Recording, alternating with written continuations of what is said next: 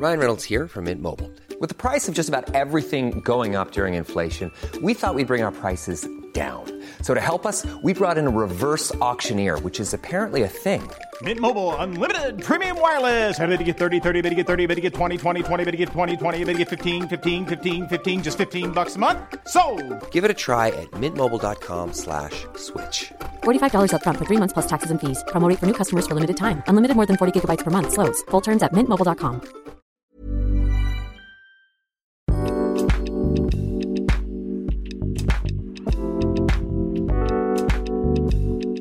Konnichiwa minasan, watashi wa des. Hola a todos, mi nombre es Shauri y hoy les voy a hablar de las palabras que has escuchado pero que en realidad no se utilizan en japonés. Estas palabras probablemente las han aprendido ya sea en el anime, canciones o incluso como ustedes en la computadora, en el traductor. Ah, nada más que muchas veces estas palabras no son totalmente acertadas. Ok, la primera palabra es te amo y si ustedes piensan que te amo en japonés es aishiteru o aishitemas, uh, sí es la traducción literal, pero al momento de hablar con una persona no le vas a decir aishiteru o aishiteimas. Cuando le dices a alguien esa palabra es como si le estuvieras diciendo que estás obsesionado con ella. Sí, simplemente se escucha raro y se escucha como muy intenso y esta palabra sí suele escucharse probablemente en canciones o poemas o algo así porque al mismo tiempo también es poética pero en la vida cotidiana no se utiliza. Entonces, la palabra que sí se utiliza o que se utilizaría en lugar de aishiteru o aishiteimas sería daisuki, que es pues una palabra que igual es como decir como me gustas, pero de igual manera los japoneses no suelen usar daisuki tampoco, porque no está en la cultura de los japoneses estar diciéndose ay te quiero, te quiero, te amo ellos demuestran su cariño como dándose regalos, si acaso se agarran la mano y así, pero pues sí, no, no es tan común decir daisuki y mucho menos aishiteru. De igual manera, cuando te refieres a tu familia, este tampoco dices aishiteru, porque como mencioné, se escucha como raro. Si tú llegas con tus papás y les dices aishiteru, se van a sacar de onda horrible. Y no sé, muy intenso. Sí, muy intenso, se van a sacar de onda. Okay, de igual manera, los padres japoneses y los hijos no se dicen aishiteru, porque como mencioné, suena como suena raro. Y aparte de que aishiteru sería como implicar que quieres hacer algo con esa persona y pues con tus padres sería así como que horrible. Entonces, este los padres para demostrar su, su cariño este prefieren como alentar a sus hijos, como gambate kudasai, alentarlos a que estudien más, a que coman bien, etc. Ahora, para los amigos, eh, por ejemplo, en nuestra cultura puede que sea común decirle a tu amigo que lo quieres o incluso que lo amas, pero en la cultura japonesa uh, no es, por lo menos no se expresa de esa manera. Si le dices a un amigo que aishiteiru o aishiteimasu, se van a sacar de onda, van a decir como que, eh, no, ya da.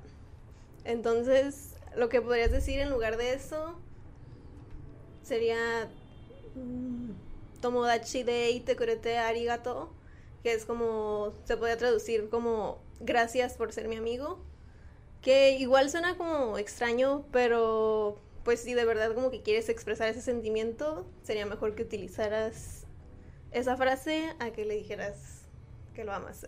La siguiente palabra, aunque no lo crean, es arigato. Y no porque esté mal agradecer, sino porque cuando te estás refiriendo a una persona que no conoces y le dices arigato, es como si le estuvieras faltando al respeto, porque no estás hablando formalmente con ella. Y en Japón eso es una de las cosas más importantes, como el respeto hacia las otras personas. Entonces, en vez de decirle solamente arigato, tendrías que decirlo completo, arigato gozaimasu.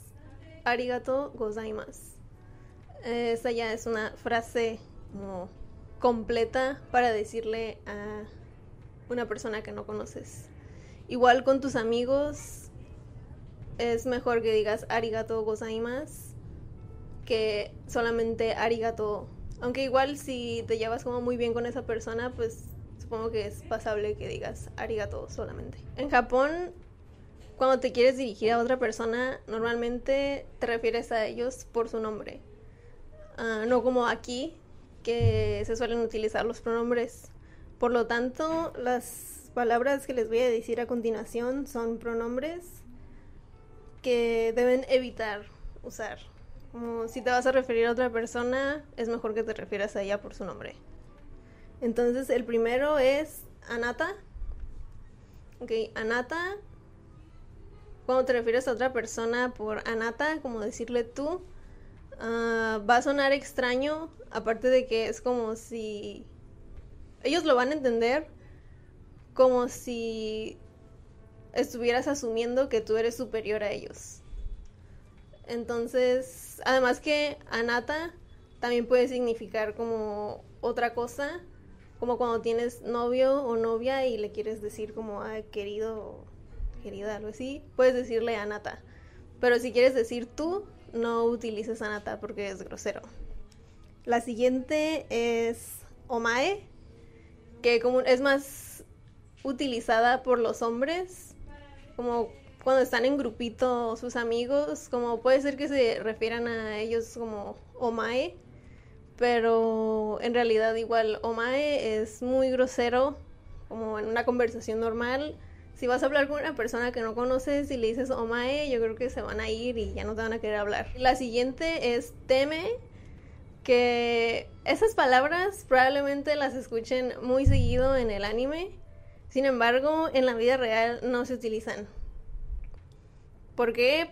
Porque son groseras. Normalmente en el anime siempre se están como peleando o algo así y es muy común que escuchen esas palabras. Pero en la vida real, si tú las utilizas, vas a sonar como, como un perdedor, así, como vas a sonar raro. La próxima frase igual es muy común que la gente... ¿Viste la cara? Ok. Te juzgo. ¿Sí? Ella lo puede hacer mejor. ok. La siguiente frase es muy común. Probablemente la hayan visto en algún libro como de gramática. Porque sí. O sea, no es incorrecto. Pero simplemente no. No lo utilizas con una persona en el día a día. Porque suena extraño. La palabra es yoku de kimashita, que significa yoku es bien, está conjugado con dekiru, que es poder hacer, y mashita es que está en pasado. Entonces la traducción sería como, ah, lo hiciste bien. Como, sí, como, ah, lo hiciste bien. Entonces, esta palabra es utilizada solamente ya sea por profesores o por tus padres. Porque si tú la utilizas con una persona como con tu amigo, ya sea aunque le tengas confianza, va a sonar igual como que como si tú te estuvieras creyendo superior. Entonces es muy grosero. Cuando alguien haga algo y tú te sientas como, no sé, orgulloso de esa persona o simplemente le quieras decir como que estuvo bien lo que hizo, puedes decir solamente como que, oh, sugoi. Sugoi es como que, oh, asombroso, muy bueno. Entonces, sí, no utilices Yoku de Kimashita, al menos de que seas un maestro y le estás hablando a tu alumno, o si eres padre, madre y le estás hablando a tu hijo. La siguiente frase es la forma imperativa nasai, que se conjuga con los verbos cuando quieres dar una orden. Ah, esta forma probablemente la han aprendido en los libros porque igual es gramaticalmente correcta y se tiene que aprender pues para saber hablar japonés. Ah, nada más que por esto mismo, pues las personas piensan que es normal como hablarle a otra persona utilizando esa forma.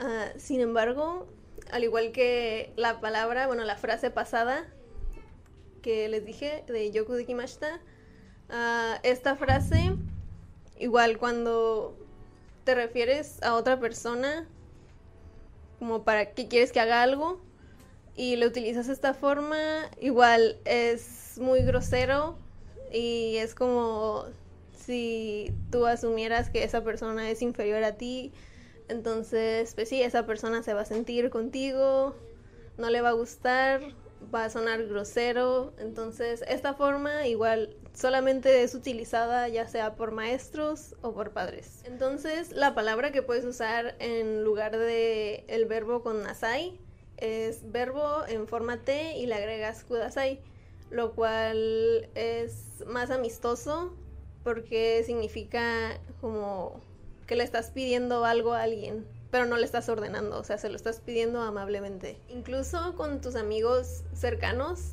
puedes quitar el kudasai y dejar únicamente el verbo con la forma T porque pues ya tienes como esa confianza y de igual manera sigue sonando amistoso. La siguiente palabra es kawaizo. Kawaizo. Ah, con esta palabra muchas personas suelen confundirse porque el so es una forma que igual se ve en los libros de gramática. Nada más que con estas palabras como kawaii, kirei, como bonito, bello, así, ah, no puedes utilizar el so porque so significa como que algo parece, que parece, no puedes decir parece bonito porque suena como mal, suena raro, suena redundante, porque no puedes decir que algo parece bonito porque ya sabes que está bonito. Entonces no puedes utilizar so con palabras como que sean obvias. Al contrario, so se utiliza como por ejemplo oishi so, como se ve delicioso o parece delicioso, porque pues puedes ver algún platillo que se vea como que está muy bueno, pero al momento de que lo pruebes no resultó ser oishi. Entonces, kawaiso no significa parece bonito, sino kawaiso significa pobre de ti. Pero no solamente pobre de ti, sino pobre de ti como si le estuvieras hablando a un bebé, así como de que, ay, pobrecito, pobre bebé. Entonces, por esa razón es por la que si le dices kawaiso a una persona, como es una persona, a tu amigo, a una persona que no conoces, uh, es muy probable que se ofendan porque es como si les estuvieras hablando así como bebé. Entonces, eso da a entender como que tú te estás mostrando superior a esa persona. Por lo tanto, es grosero y es incómodo y está mal. Si quieres expresar ese sentimiento hacia otra persona como, como pobre de ti o algo así, no vas a decir kawaiso, sino vas a decir ya sea taigen desne, que significa que algo es como terrible o tedioso o malo, o sanen desne, que significa igual como, ah, es una lástima o algo así. Entonces, sí, si vas a como expresarle ese sentimiento a una persona, no digas kawaiso, di tajen desne o zanen desne. La siguiente y última palabra puede que ya muchos lo sepan y puede que a otros les sorprenda porque es la palabra sayonara. Sayonara, que literalmente se significa o se traduce como bye o adiós. Ah, en un contexto de día a día no vas a utilizar sayonara. ¿Por qué? Porque sayonara es como si estuvieras diciendo... en un contexto como pues de día a día, si le dices a una persona sayonara, le estás dando a entender que ya no la vas a volver a ver nunca. Y es como que, what? Entonces, si te quieres despedir, o sea, si ya no vas a ver a esa persona nunca más, entonces sí está bien que le digas sayonara, pero es muy triste. Entonces, si, si vas a volver a ver a esa persona, eh, hay muchas como maneras de decirle como que, oh, hasta luego, bye, así.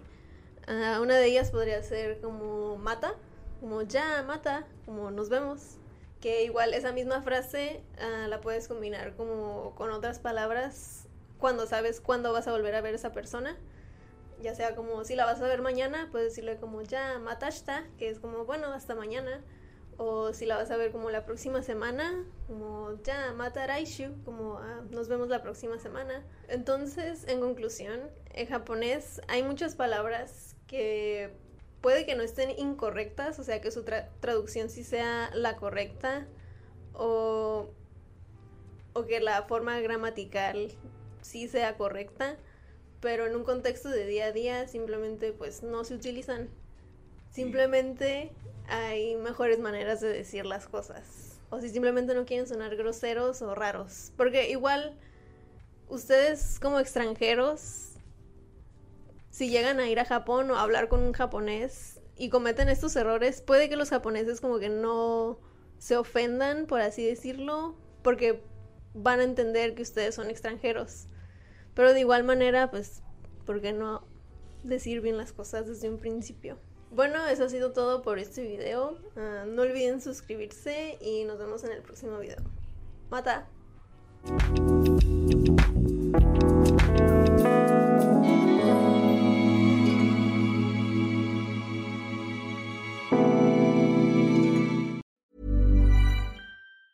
If you thought the only way to get a more defined jawline with natural looking results was through surgery, think again. Juvederm Volux XC is a non surgical injectable gel filler that improves moderate to severe loss of jawline definition and can help you achieve natural looking results with little downtime. Even better, this improved definition lasts up to one year with optimal treatment. No maintenance required. Improve jawline definition for a smooth, sculpted look with Juvederm Volux XC. For important safety information and to find a licensed specialist, visit juvederm.com. That's J U V E D E R M.com. Not for people with severe allergic reactions, allergies to lidocaine, or the proteins used in Juvederm. Common side effects include injection site redness, swelling, pain, tenderness, firmness, lumps, bumps, bruising, discoloration, or itching. There's a risk of unintentional injection into a blood vessel, which can cause vision abnormalities, blindness, stroke, temporary scabs, or scarring. Talk to a licensed specialist to find out if it's right for you.